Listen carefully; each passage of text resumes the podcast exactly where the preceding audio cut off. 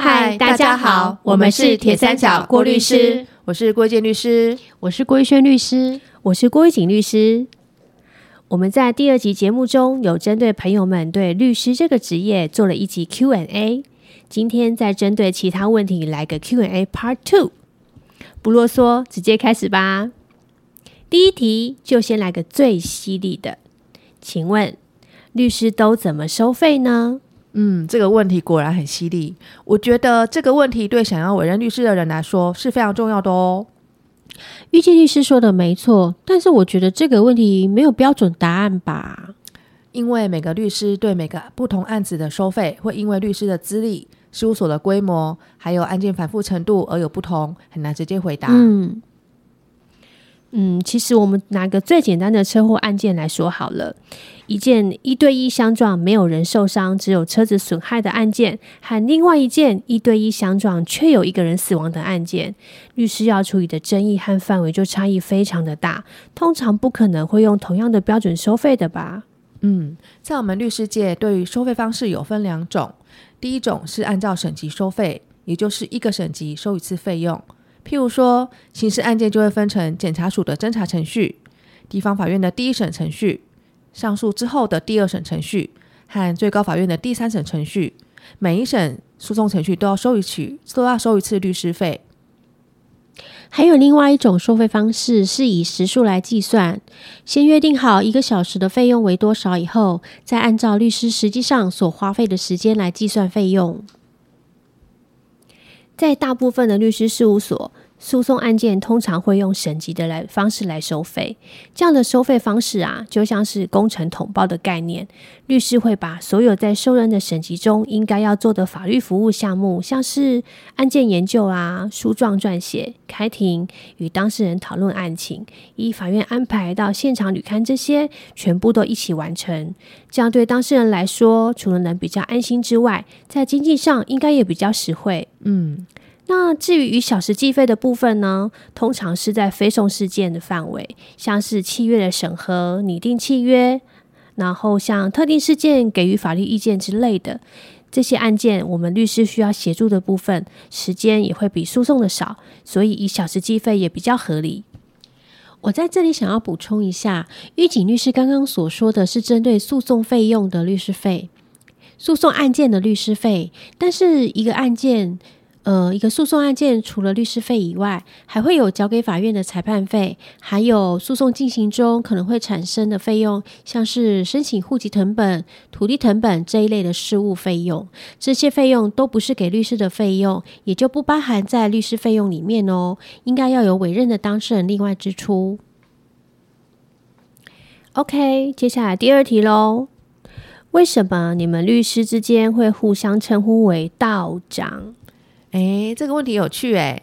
曾经有朋友问我，为什么律师间要道长？这个跟法律不相关，听起来又怪怪的称呼。哦，道长这个词听起来很容易让人联想到会施法术的茅山道长，这个呃有点害怕。那到底为什么我们要互称为道长啊？嗯，大家知道我们三个人律师的父亲也是律师吧？我记得以前问过爸爸这个问题，爸爸也没有给我正确答案。他只说他觉得这个道长的道字指的是律师同道，道长的长字是个尊称，也就是对同样担任律师职务、适用法律、维护人权的人的称呼。我觉得爸爸这样的解读很有道理，耶。对于这个疑问，其实我刚呃当律师的时候也有上网去 Google 过。不过有好几种说法，我来说给大家听听看。有一种说法是说，呃，因为我们律师，我们之前在第二集有有说过，律师开庭的时候是是穿镶着白边的黑袍嘛。那有人就说啦，这个穿着这个镶白边的黑袍。看起来很像道士在做法，所以呢，彼此之间就开玩笑的互称为道长。那另外一种，还有一种说法是说，律师和道长都是在使用法的人，所以律师也就互称为道长。这两种说法我都不太喜欢呢。我觉得律师袍穿上身对我而言是一种荣誉，又像是背上的武器，让我可以化身为正义使者，进入法庭为自己的当事人努力。怎么会跟道士在做法一样呢？我也认为律师袍上身代表一份荣誉与责任，我也不觉得显像道士。嗯这题应该没有标准答案了哈。嗯，我们直接跳下一题吧。好好好跳。最后一题，请问对于准备律师考试有什么建议吗？嗯，这个问题我们回答起来有点心虚诶，因为我们职业都已经太久了，对于律师高考的了解应该不太合时宜了吧？没错，而且在我们那个年代，呃，律师高考只有考民法、刑法、民事诉讼法、刑事诉讼法、宪法、行政法、商事法、国际司法跟强制执行法这几科，不像现在考生除了要准备一试、二试之外，还要考英文跟选考专业科目，真的好辛苦哦。是没错啦，但就算考试形态有所改变，遇见律师和预选律师应该还是有些建议可以给考生们吧。嗯，我可以把我自己念书的方法提供给他们参考。很多人都说法条要死背，但是我觉得在死背之前，应该要先把整个章节在讲什么弄懂之后再来背。举个民法的侵权行为来说，先用看小说的方式浏览一遍整个侵权行为是在解决什么样的问题之后，再仔细把所有的侵权行为法条以及内容重看一遍，然后再背下来。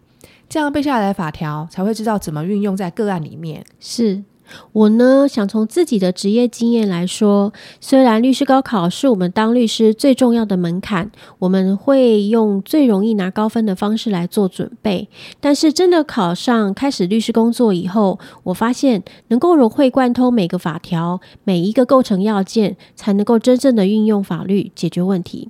所以呢，我会建议考生们多看看实务见解，透过法院的判决来了解法院是如何实际的适用、解释法律规定，相信对于申论题的应答会很有帮助。嗯狱警律师，你呢？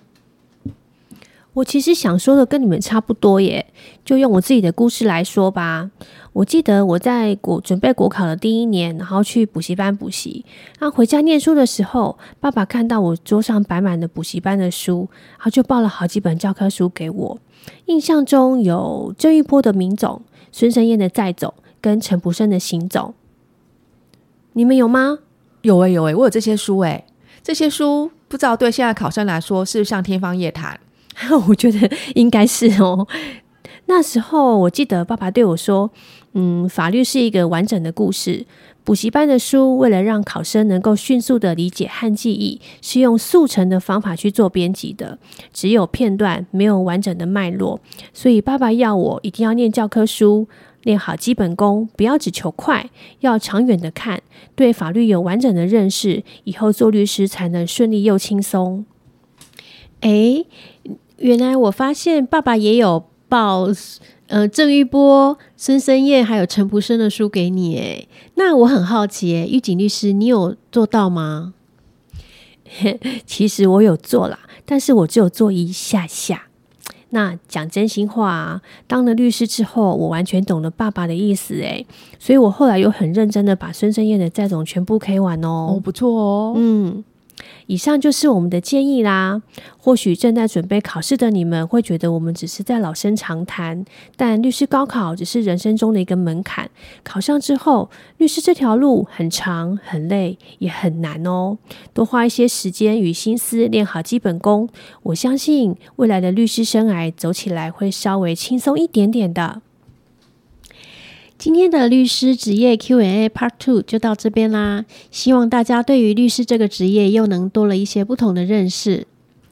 我们是铁三角，我们是郭律师，我们是三姐妹，与您聊聊人生。聊聊有趣的事情。聊聊生活中的法律。我们下次见，拜拜